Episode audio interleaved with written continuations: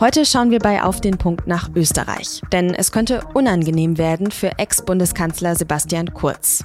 Ein ehemaliger enger Mitarbeiter von ihm kooperiert jetzt mit der Staatsanwaltschaft in Wien und will gegen Kurz aussagen.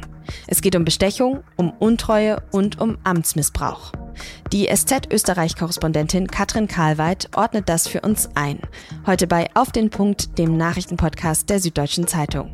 Ich bin Tami Holderried. Schön, dass Sie dabei sind.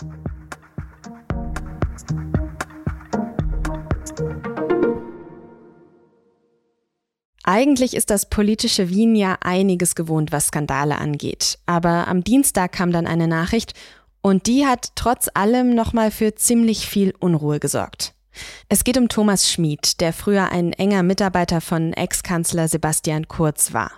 Am Dienstag wurde bekannt, dass er mit der Wirtschafts- und Korruptionsstaatsanwaltschaft kooperiert. Er will Kronzeuge in dem Verfahren werden, das die sogenannte Ibiza-Affäre aufarbeitet. Nochmal kurz zur Einordnung. Bei der Ibiza-Affäre, da geht es um ein heimlich gefilmtes Video, das 2019 unter anderem von der SZ veröffentlicht worden ist. Und darin spricht der spätere Vizekanzler Heinz-Christian Strache von der FPÖ mit einer vermeintlichen Oligarchennichte. Es geht um fragwürdige Deals, um mutmaßlich illegale Parteispenden und darum, die große Kronenzeitung politisch auf seine Linie zu bringen. Das Video hat dann eine ganze Reihe von Ermittlungen und Vorwürfen ausgelöst. Die Wirtschafts- und Korruptionsstaatsanwaltschaft Wien ermittelt seit anderthalb Jahren in dem Komplex, mittlerweile gegen 45 Beschuldigte. Es geht um Untreue, falsche Beweisaussagen, Missbrauch der Amtsgewalt, Bestechlichkeit, Bestechung und Verletzung des Amtsgeheimnisses. Und zwar nicht nur bei der rechten FPÖ, sondern auch bei der konservativen ÖVP von Ex-Kanzler Kurz. Letztendlich ist darüber dann auch die Regierung der beiden Parteien zerbrochen.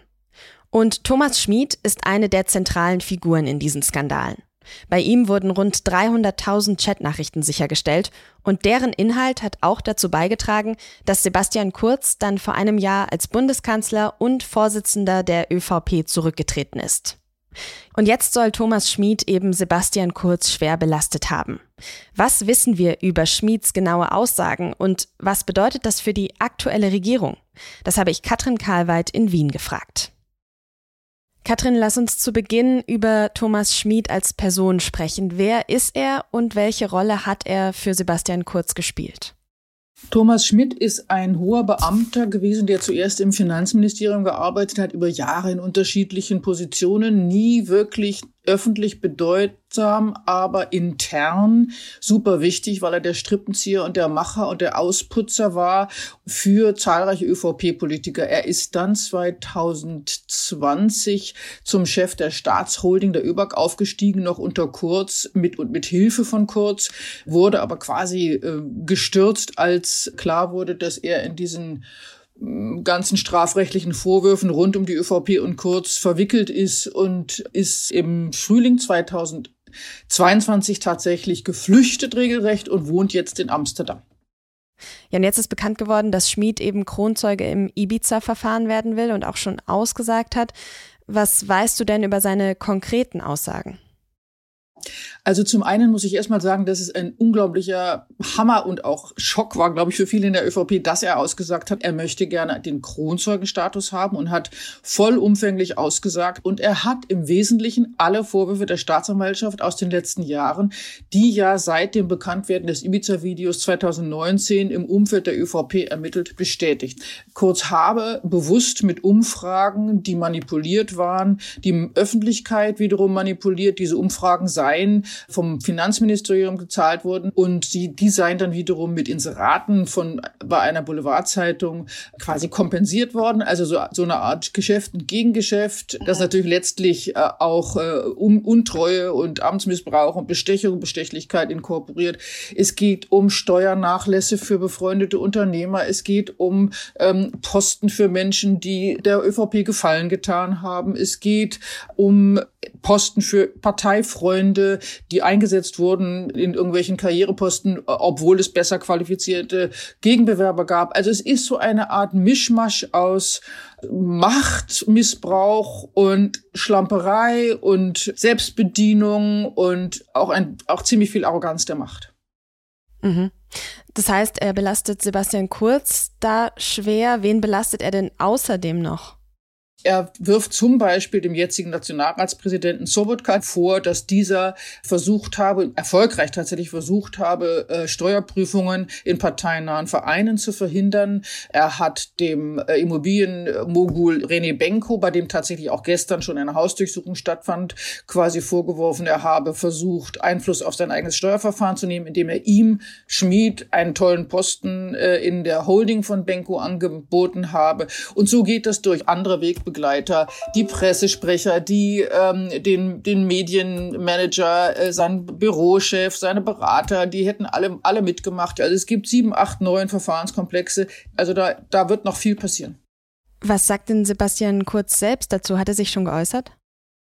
Kurz dementiert, dass irgendetwas davon stimmt. Die ÖVP sagt, das stimmt alles nicht. Einige der Betroffenen sagen, er würde sie nur anpatzen, wie das in Österreich heißt. Also es gibt natürlich zwei Wahrnehmungen dazu. Die einen sagen, das ist alles belegbar, was er gesagt hat, weil es deckt sich mit den Akten, die dem Untersuchungsausschuss zur ÖVP-Korruption vorliegen. Es deckt sich mit den Chatprotokollen, die von Thomas Schmid von der Polizei sichergestellt worden sind. Es deckt sich sozusagen mit vielen verschrifteten Nachweisen und Indizien.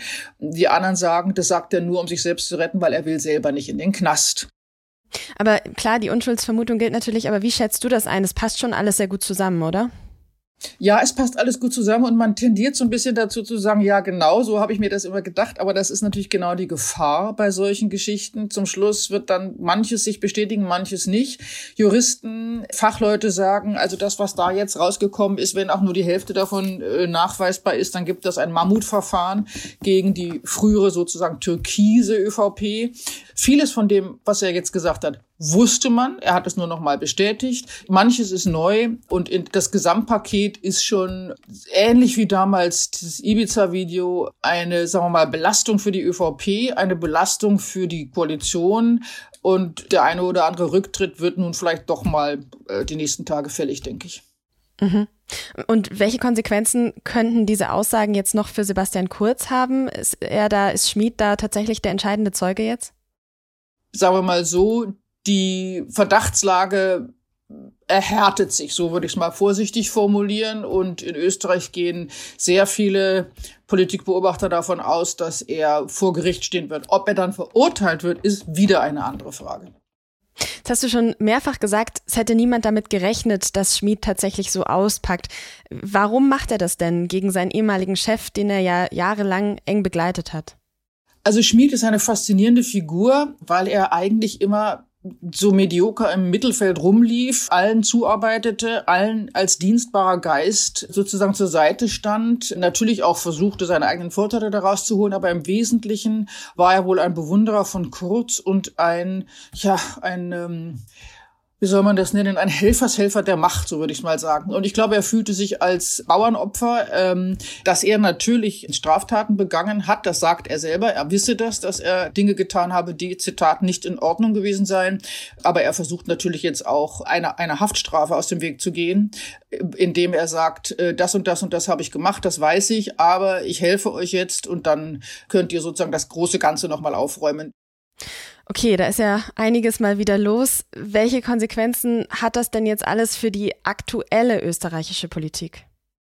Das ist schwer zu sagen, weil die ÖVP bisher mit Erfolg sagt, das hat mit uns alles gar nichts zu tun. Äh, der Nachnachfolger von Sebastian Kurz, äh, Karl Nehammer, der gestern 50 geworden ist und ein ziemlich schreckliches Geburtstagsgeschenk gestern gekriegt hat mit den Schlagzeilen, der, der hüllt sich mitsamt der äh, aktuellen Politikführungsriege eher noch in Schweigen. Die sagen, das ist alles die Kurzzeit gewesen. Gestern hat der Generalsekretär der ÖVP sich ins Fernsehen gesetzt und gesagt, wenn das so war, dann verurteilen wir das, aber niemand weiß, weiß, ob es so war. Jetzt müssen wir mal abwarten. Die Grünen haben wissen lassen, ja, das natürlich belastet das die Koalition, aber es macht nicht den Eindruck, als wollten sie sich jetzt verabschieden aus dieser Koalition. Die wollen bis 2024 mit den Schwarzen regieren und sagen, na ja, vieles von dem war ja sowieso bekannt. Also äh, es ist ein es ist ein Hammer, das Schmied ausgesagt hat, aber es ist nicht ein Hammer, was er gesagt hat.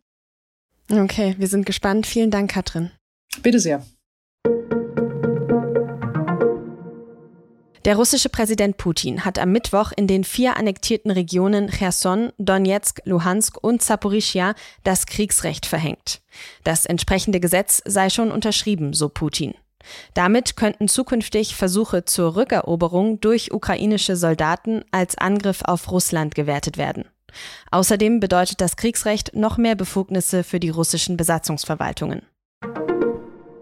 Die Bundesregierung will neben Gas auch Stromkontingente für Haushalte billiger machen, mit einer Strompreisbremse.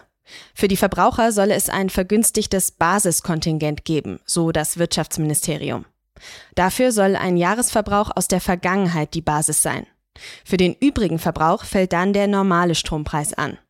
Finanziert werden soll das Ganze per Gewinnabschöpfung von sogenannten Zufallsgewinnen. Wenn Stromkonzerne also unverhofft mehr verdienen, weil die Strompreise durch die Decke gehen, sollen sie einen Teil der Gewinne abführen.